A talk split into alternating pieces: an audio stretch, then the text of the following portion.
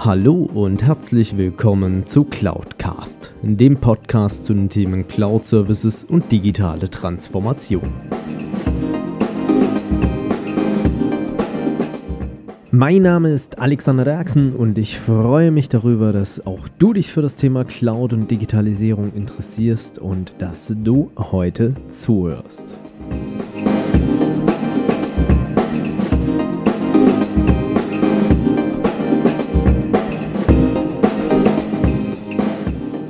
So, hallo zusammen und herzlich willkommen zu Cloudcast. Ja, ähm, heute mit einem ganz spannenden Thema. Ihr werdet es wahrscheinlich schon im Titel gesehen haben. Und zwar geht es heute mal wieder ein bisschen um das Thema Blockchain, Bitcoin, beziehungsweise auch vielleicht an der einen oder anderen Stelle Kryptowährung. Und ich habe mir jemand ganz Spannendes dazu reingeholt in den Podcast, nämlich den Blockchain-Experten im deutschsprachigen Raum. Er ist Autor, er ist Journalist und er beschäftigt sich, ja, so viel, wenn man Teaser richtig einsprechen möchte. Und er beschäftigt sich seit Jahren schon mit dem Thema Blockchain. Ähm, ich heiße heute herzlich willkommen Joe Martin. Ja, vielen herzlichen Dank. Ich freue mich, dass ich hier sein kann heute und hoffe, dass ich für dich und deine Hörer ein paar gute Antworten auf deine spannenden Fragen habe. Da bin ich mir ziemlich sicher. Doch, lieber Joe, ähm, wir haben uns ja kennengelernt auf äh, einer Veranstaltung von der Fortinet zum Thema Security und du hast dann einen begeisterten Vortrag zum Thema Bitcoin bzw. Blockchain gehalten mit dem Titel Die Wahrheit und nichts als die Wahrheit. Doch ähm, die meisten werden dich wahrscheinlich, glaube ich, von der Community her nicht kennen. Deswegen die grundsätzliche Frage, wer bist du eigentlich und was machst du? Ja, das ist natürlich eine gute erste Frage, die ich auch gerne beantworte. Ähm, ich habe als Journalist gestartet in den Mitte der 80er bei verschiedenen Computerzeitungen. Da war das Thema Computer noch ganz, ganz jungfräulich und ganz, ganz früh. Ähm, das Schlagwort Commodore 64 äh, sei da zu nennen, weil das war so der erste Computer, wo viele mit zu tun hatten. Und ich habe eben mich mit damals Hardware und Software beschäftigt und darüber geschrieben. Ende der 90er, äh, Ende der 80er, also 89, habe ich dann ein Buch äh, rausgebracht mit dem Titel Die Silicon Valley Story.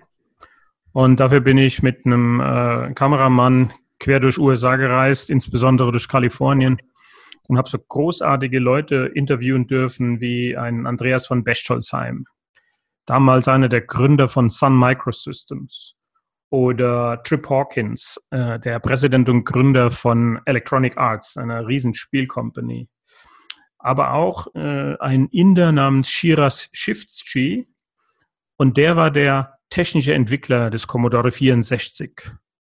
Ich habe nicht nur ihn kennengelernt und interviewt, sondern auch ähm, Sam Tramiel und Jack Tramiel, die Gründer von Commodore. Und ganz zum Schluss, äh, also noch viele andere natürlich. Das Ganze wurde dann nachher ein 500 Seiten Buch und eine Stunde äh, Fernsehdoku. Und äh, ganz zum Schluss Regis McKenna. McKenna war der PR-Agent von Steve Jobs. Und McKenna war der, der als allererster überhaupt aus der Technologiebranche eine ganzseitige Anzeigenkampagne im Playboy Magazine gemacht hat für Apple. Und äh, McKenna hat mir zum Beispiel erzählt damals, dass Steve Jobs in sein Büro kam mit einer zerrissenen, verwaschenen, dreckigen Jeans und T-Shirt ohne Schuhe, hat sich in sein Büro gesetzt und hat gesagt, äh, Regis, du musst jetzt für Apple tätig werden, weil wir sind die neue, neue Company. Und McKenna hat gesagt, wer bist denn du und wo, wie kommst du hier rein und überhaupt? Und er hat gesagt, ich bleibe hier so lange, bis du für mich arbeitest. Und McKenna ist gegangen und als er eine Stunde wieder zum Essen und als er nach einer Stunde wiederkam, saß Jobs immer noch in seinem Büro, hatte inzwischen die Füße auf dem Schreibtisch und ist nicht gegangen, bevor McKenna eben Apple äh, Anzeigen und PR übernommen hat.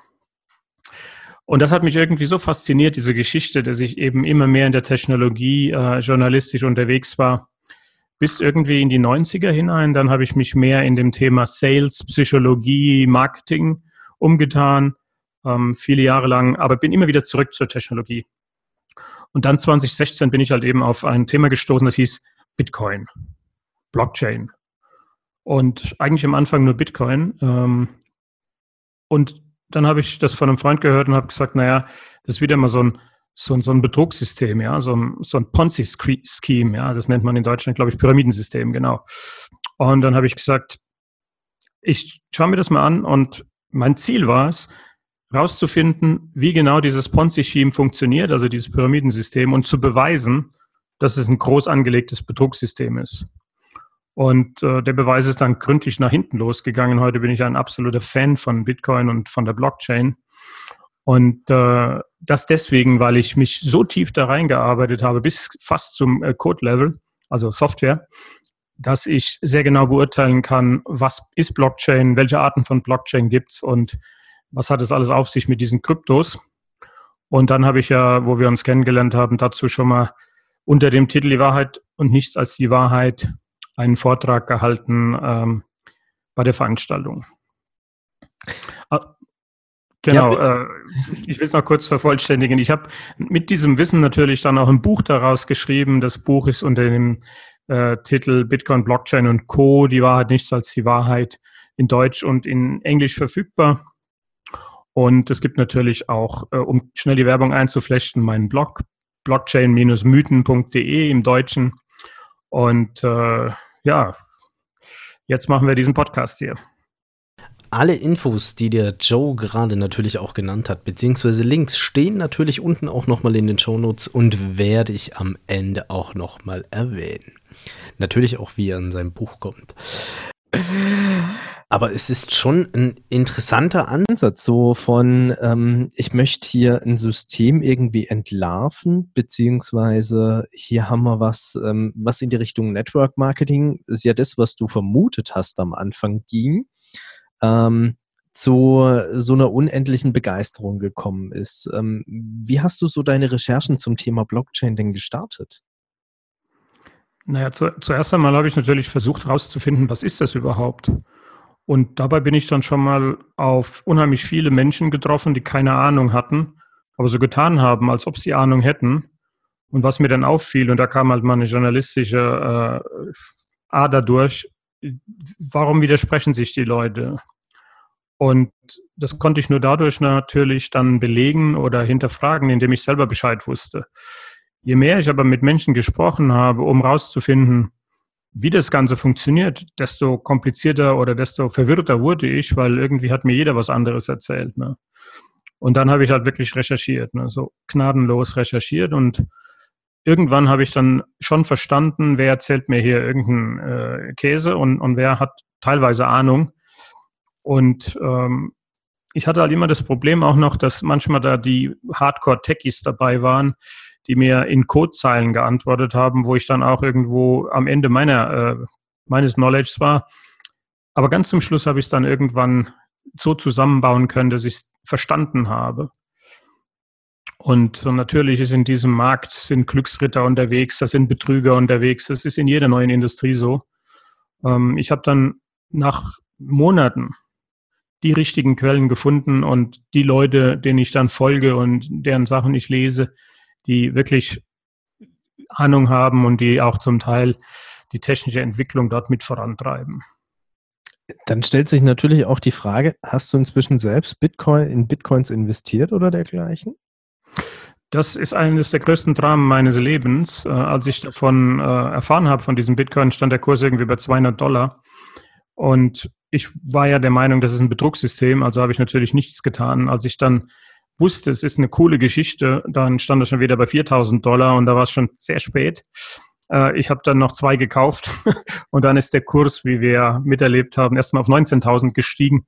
Jetzt ist er wieder bei dreieinhalbtausend, also immer in Dollar. Äh, und ich sag mal, es macht Sinn zu kaufen und deswegen bin ich auch je nach Möglichkeiten äh, definitiv dabei aufzustocken. Okay, also ich erinnere mich nur noch an die Geschichte von einem guten Freund von mir. Ähm, jemanden, der war regelmäßig in den USA unterwegs und der ist dann irgendwie in San Francisco morgens ins Taxi reingestiegen und bei dem Taxifahrer hing dann so ein Schild, We also accept Bitcoin. Und äh, der hat dann irgendwie für 5 Dollar damals investiert. Ähm, da lag der Kurs noch unter einem US-Dollar vom Bitcoin. Wow. Das kann man sich gar nicht vorstellen. Ähm, hat dann, glaube ich, irgendwie für 50 Dollar oder sowas Bitcoins damals gekauft. Ähm, hat seine Taxifahrt bezahlt, das waren irgendwie 10 Dollar und der Rest lag dann da erstmal. Und irgendwann ging das dann so durch die Presse, dieses Thema, und er dachte, warte mal, irgendwas hatte ich da auch noch. Inzwischen ist er Investor in Startup-Firmen. Cool. Ja, das war dann 2012, äh, 2011 wahrscheinlich, wo er eingestiegen ist, versehentlich. So um den Dreh müsste das gewesen sein. Ja, super. Wobei, ähm, du hast dich ja inzwischen sehr intensiv ähm, mit diesem ganzen Thema auch beschäftigt. Und ähm, jetzt ist es ja so, ähm, die meisten verbinden mit dem Thema Blockchain ja diesen Kryptowährungsbereich. Und du hast es ja bereits auch erwähnt, der Untertitel deines Buches beziehungsweise auch der Titel deines Vortrags lautet ja Die Wahrheit und nichts als die Wahrheit. Wie darf man das Ganze denn eigentlich im Bezug auf Blockchain und Kryptowährung verstehen? Das ist für mich der wichtigste Aspekt von dieser ganzen Blockchain und äh, ja, Cryptocurrency, Bitcoin-Welt. Alle reflektieren so ein bisschen auf ähm, den, den Kurs, wie viel kostet Bitcoin heute und wohin steigt er oder fällt er und dann ist er hochgestiegen und runtergefallen. Und in, in Wirklichkeit geht es um was ganz anderes. In Wirklichkeit geht es darum, dass hier vor zehn Jahren, ziemlich genau vor zehn Jahren, äh, zum ersten Mal eine Transaktion auf einem Datensystem erfolgt ist, welches das Feature hat, dass es nicht fälschbare Transaktionsdaten so speichert, dass die auch heute noch genauso valide sind wie vor zehn Jahren und niemand auf der ganzen Welt in der Lage ist und sein wird, diese zu ändern. Und das bringt eine völlig neue Qualität in unsere Datenhaltung, in unsere Datenverarbeitungswelt, in unsere Welt, die ja nun aus Daten besteht, von Anfang bis zum Ende. Wenn wir uns 100% blind auf die abgespeicherten Daten verlassen können und sicher sein können, dass das, was da abgespeichert ist, tatsächlich so passiert ist und tatsächlich niemals von niemandem geändert wurde. Und deswegen die Wahrheit und nichts als die Wahrheit, was ein fundamentales Feature ist von einer sogenannten Public Blockchain. Jetzt hast du schon ähm, so ein bisschen was auch reingebracht. Ähm, also viele verbinden ja mit, Bit mit Blockchain eigentlich nur das Thema Bitcoin. Ähm, aber inhaltlich, wenn ich dich jetzt richtig verstehe, ist es ja eigentlich eine bahnbrechende Technologie, mit der ich erstmal Fälschungssicherheit garantiere, oder? Es ist eine dezentrale Speicherung von Daten, die mit bestimmten Methoden auch noch abgesichert wird. In dem Fall äh, das Stichwort Mining. Und das führt am Ende dazu, dass Daten, die innerhalb dieses Systems abgespeichert sind und innerhalb dieses Systems erzeugt werden, so abgespeichert werden, dass sie eben nicht von einer äußeren Einflussnahme verändert werden können. Und solange das System in sich bugfrei wäre, also fehlerfrei läuft, kann man sich eben 100% auf diese Daten verlassen. Okay, soweit erstmal verstanden. Doch was steckt denn eigentlich da dahinter? Also, du kannst es so schön einfach erklären, weil ich als Techniker bin da immer so ein bisschen technisch vorbelastet. Wie würdest du jemandem, der keine Ahnung davon hat, heute eine Blockchain eigentlich erklären? Das Allerwichtigste bei einer Blockchain ist schon mal die Differenzierung zwischen Blockchain und Blockchain.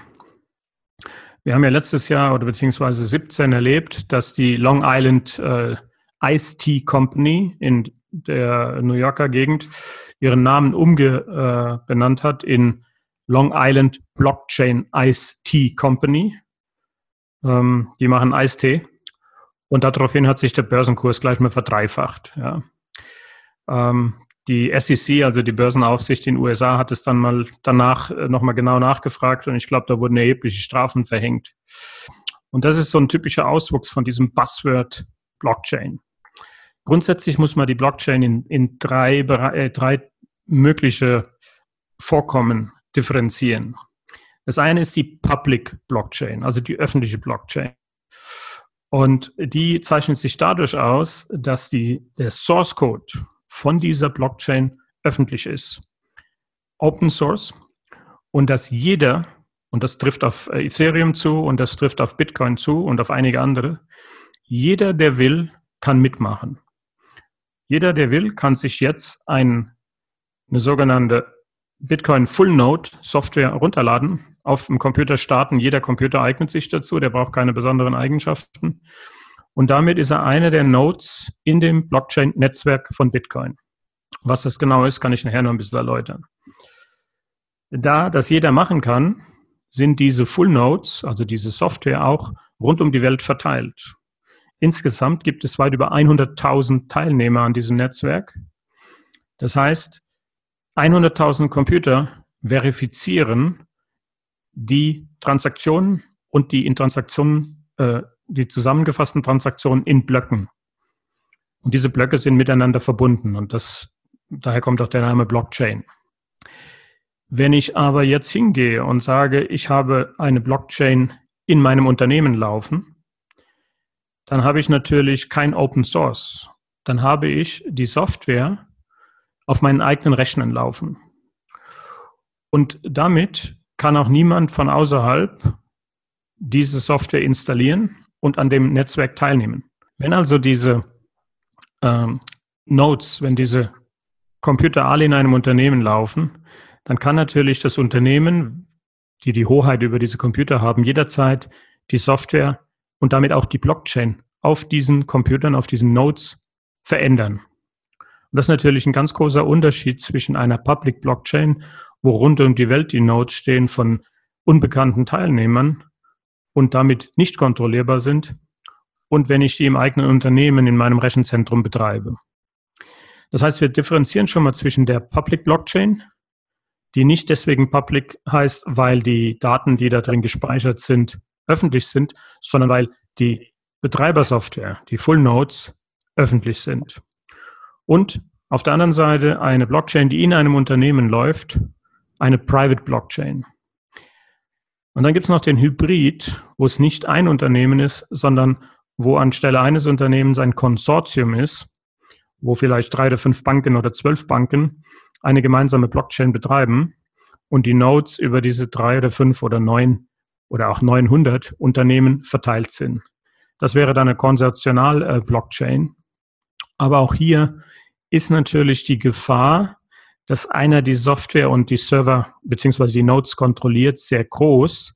Und von daher gibt es immer Angriff, Angriffsvektoren, um bei einer Private Blockchain oder bei einer Konsortional Blockchain durchaus sich von außen einzuhacken und die Software an sich, die auf den Nodes läuft und damit auch die da verbuchten Transaktionen zu manipulieren.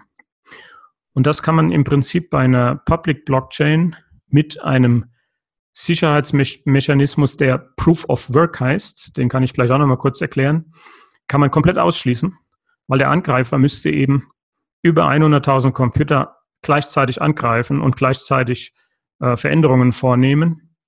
Und dabei behandelt es sich aber um über 100.000 Computer bei der Bitcoin-Blockchain, die nicht öffentlich sind, die zum Teil hinter Firewalls sitzen und von daher auch gar nicht angepinkt werden können, weil die im Listen-Only-Mode sind. So, das war jetzt schon viel Technik, aber ich glaube, du hast ja auch ein relativ technisch versiertes äh, Zuhörerpublikum hier. Äh, ich, ich hoffe es doch. Ich hoffe es doch, dass versiertes Zuhörerpublikum auf alle Fälle habe an der einen oder anderen Stelle.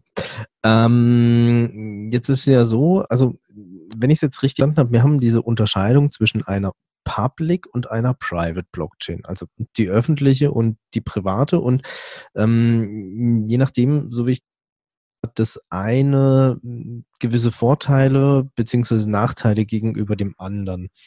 Ähm, welche von den beiden Varianten haltst du denn so im allgemeinen Kontext vielleicht auch als erfolgsversprechend da dahinter? Also grundsätzlich müssen wir darüber äh, uns Gedanken machen, wo sind die Daten tatsächlich sicher aufgehoben? Und zwar sicher aus zwei Aspekten. Sicher aus dem Aspekt eines Angreifers von außen, aber da sind wir ja natürlich heute mit der Technologie schon sehr, sehr weit. Und wenn man keine groben Fehler macht, wird es einem Hacker ja erschwert. Eure Firma zum Beispiel macht ja genau sowas. Ne? Wenn man natürlich als Passwort Passwort oder 12345 nimmt, dann ist man selber schuld. Ja? Also, das heißt, wie sicher sind die Daten gegenüber einem Angriff von außen? Aber wir müssen auch, wenn wir über Blockchain nachdenken, darüber nachdenken, wie, sie, wie manipulationssicher sind die Daten durch den Betreiber selbst. Und hier ist der entscheidende Unterschied. Wenn ich eine Private Blockchain habe, die in meinem Rechenzentrum läuft und dort drauf ist die Datenkette gespeichert mit allen Transaktionen, kann ich die natürlich auf allen Nodes gleichzeitig austauschen. Das heißt, ich mache ein Reset auf die Kette, ändere Transaktionen, quasi Bilanzfälschung und spiele die einfach wieder auf alle meine Rechner zurück, die mir ja gehören. Die stehen ja unter meinem äh, Admin. Im Vergleich dazu bei einer Public Blockchain, wo ich 100.000 Nodes habe, die von 100.000 verschiedenen Menschen, die sich nicht untereinander kennen, betrieben werden, gibt es natürlich überhaupt keine Möglichkeit, dass jemand die Bilanz fälscht und die Kette ersetzt, die dort gespeichert ist, also die Datenblöcke, die aneinander gehängt sind. Und damit befindet sich eben auf dieser Public Blockchain die Wahrheit und nichts als die Wahrheit. Und das ist natürlich je nach Anwendungsfall absolut kritisch. Speziell bei einer Währung ist es kritisch, aber auch bei äh, Systemen, wo man zum Beispiel den, den, äh, die Lieferkette nachprüfen will die Lieferkette für Food, also äh, Produkte, die anfällig sind gegen Hitze oder die nicht runterfahren dürfen. Das ist absolut kritisch, wenn ich zum Beispiel Sensoren überwache in einem großen IoT-System. Wann immer es darauf ankommt, dass die Daten integer sind, dass die Daten nicht fälschbar sind, ist eine Public Blockchain absolut kritisch und absolut notwendig. Wenn es nicht so wichtig ist, dass die Daten unmanipuliert bleiben, dann kann ich das natürlich in der Private Blockchain machen. Aber, jetzt kommt das große Aber, die Blockchain ist per se, weil sie eben jede Transaktion auf jeder Node speichert. Also wenn ich jetzt Bitcoin nehme, habe ich jede einzelne Transaktion in einem Block und jeder Block ist über 100.000 Mal redundant gespeichert. Das heißt, ich habe eigentlich eine Duplizierung von Datenbeständen in einer dezentralen Art und Weise. Und damit wird natürlich eine Blockchain eine ganz schlecht performante Datenbank. Und da ist die grundsätzliche Meinung von Experten, dass man auf eine Blockchain lieber verzichten sollte und das ganz normal mit einem Datenbanksystem macht, was wir beherrschen und was man heute kennt, was seit 30 Jahren, äh, wo Expertise vorliegt und alles. Das heißt, eigentlich macht eine Private Blockchain überhaupt keinen Sinn, weil jede Datenbank kann das viel besser, viel günstiger und ist viel besser beherrschbar. Und nach meiner Meinung ist das alles nur Hype und bringt eigentlich genau gar nichts. Erst wenn es öffentlich wird, wenn es zu einer öffentlichen Blockchain wird, wo beliebige Leute mitmachen können und Notes betreiben können, dann erst kann ich die Sicherheit gewährleisten, vor allen Dingen die Manipulationssicherheit der Datenbestände wenn das das wichtige Kriterium ist. Auch dieses ganze Thema Blockchain, ähm, in, du hast gerade eben schon so ein bisschen erwähnt, in Kombination mit anderen Technologien, jetzt Big Data, IoT oder auch künstliche Intelligenz. Ähm, ist sowas überhaupt vorstellbar, wenn man sich dann auch anschaut, wo dann beispielsweise auf so einer äh, Public Blockchain, wie sie bei Bitcoin beispielsweise existiert, mit mehreren hunderttausend Nodes, ähm, überhaupt machbar, dass man solche Szenarien überhaupt anwendet, beziehungsweise sich darüber auch Gedanken macht? Wie gesagt, es kommt immer darauf an, äh, ob ich Daten, integre, Daten brauche und nicht manipulierbare Daten oder nicht. Das ist das, die Kernaussage, die, die, die Gretchenfrage. Ähm, was viele Leute falsch verstehen, ist bei einer Public Blockchain, dass die Daten dort öffentlich sind. Das kann sein, muss aber nicht so sein.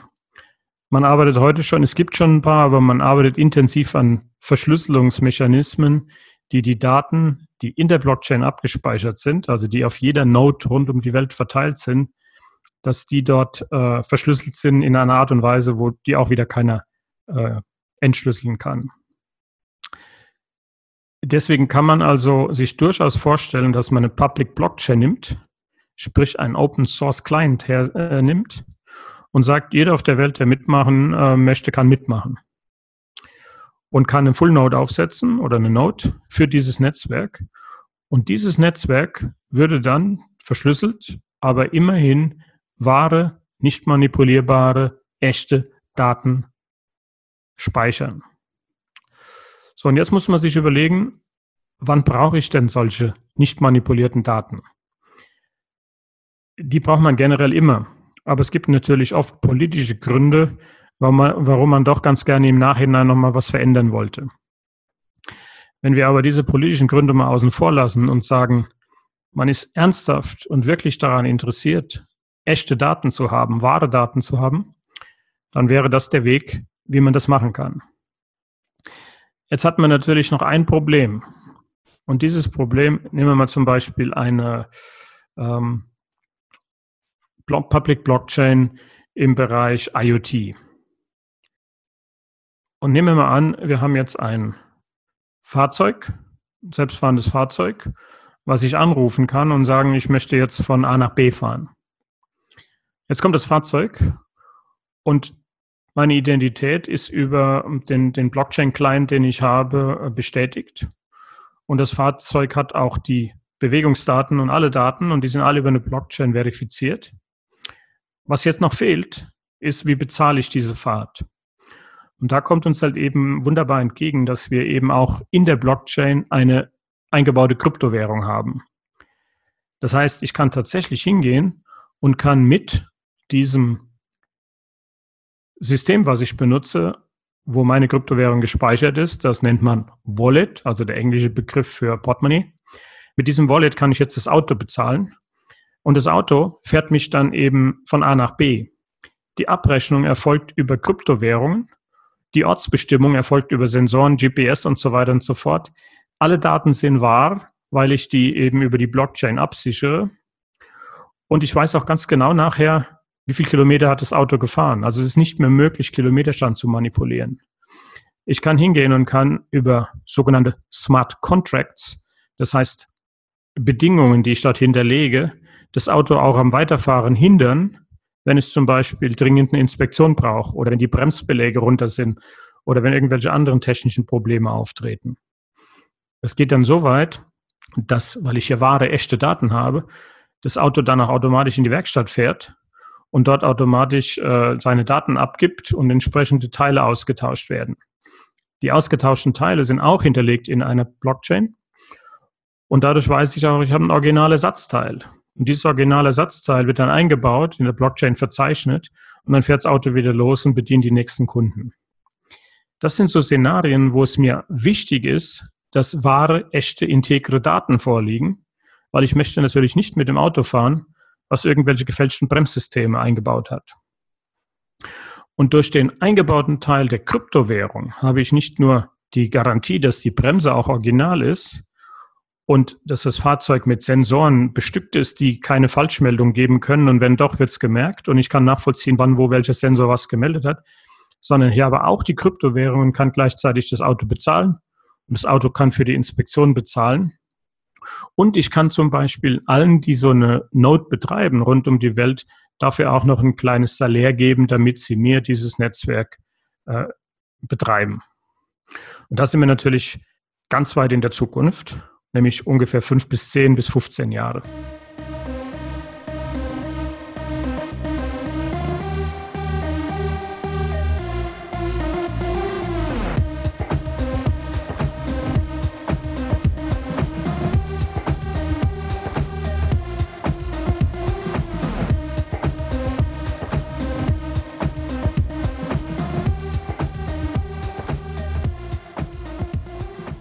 Ja, so viel also zum Teil 1 des Interviews mit Joe Martin. Und seid auf kommende Woche gespannt, denn wir haben noch sehr, sehr lange weitergesprochen über diverse Themen zum Bereich Blockchain und ähm, auch Cryptocurrencies und dergleichen.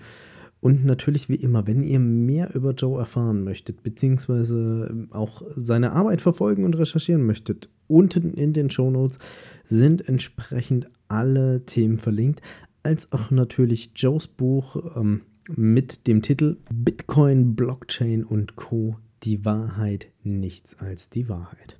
Und damit verabschiede ich mich in die kommende Woche. Danke euch recht herzlich fürs Zuhören. Wünsche euch viel Spaß und viel Erfolg bei eurer Digitalisierung bzw. eurer digitalen Transformation. Bis dann, macht's gut. Euer Alex Derksen. Wenn euch diese Folge gefallen hat, dann hinterlasst mir doch gerne eine Bewertung bzw. eine Rezension auf iTunes. Damit schafft ihr es, dass dieser Podcast noch mehr Leute erreicht und mehr in die Sichtbarkeit kommt. Ansonsten natürlich auch gerne teilen und äh, weiterempfehlen oder besucht auch gerne meine Webseite unter www.cloud-cast.de, beides jeweils mit C geschrieben. Dort könnt ihr auch gerne mit mir in Kontakt treten, auch gerne mit Themenvorschlägen zum Podcast.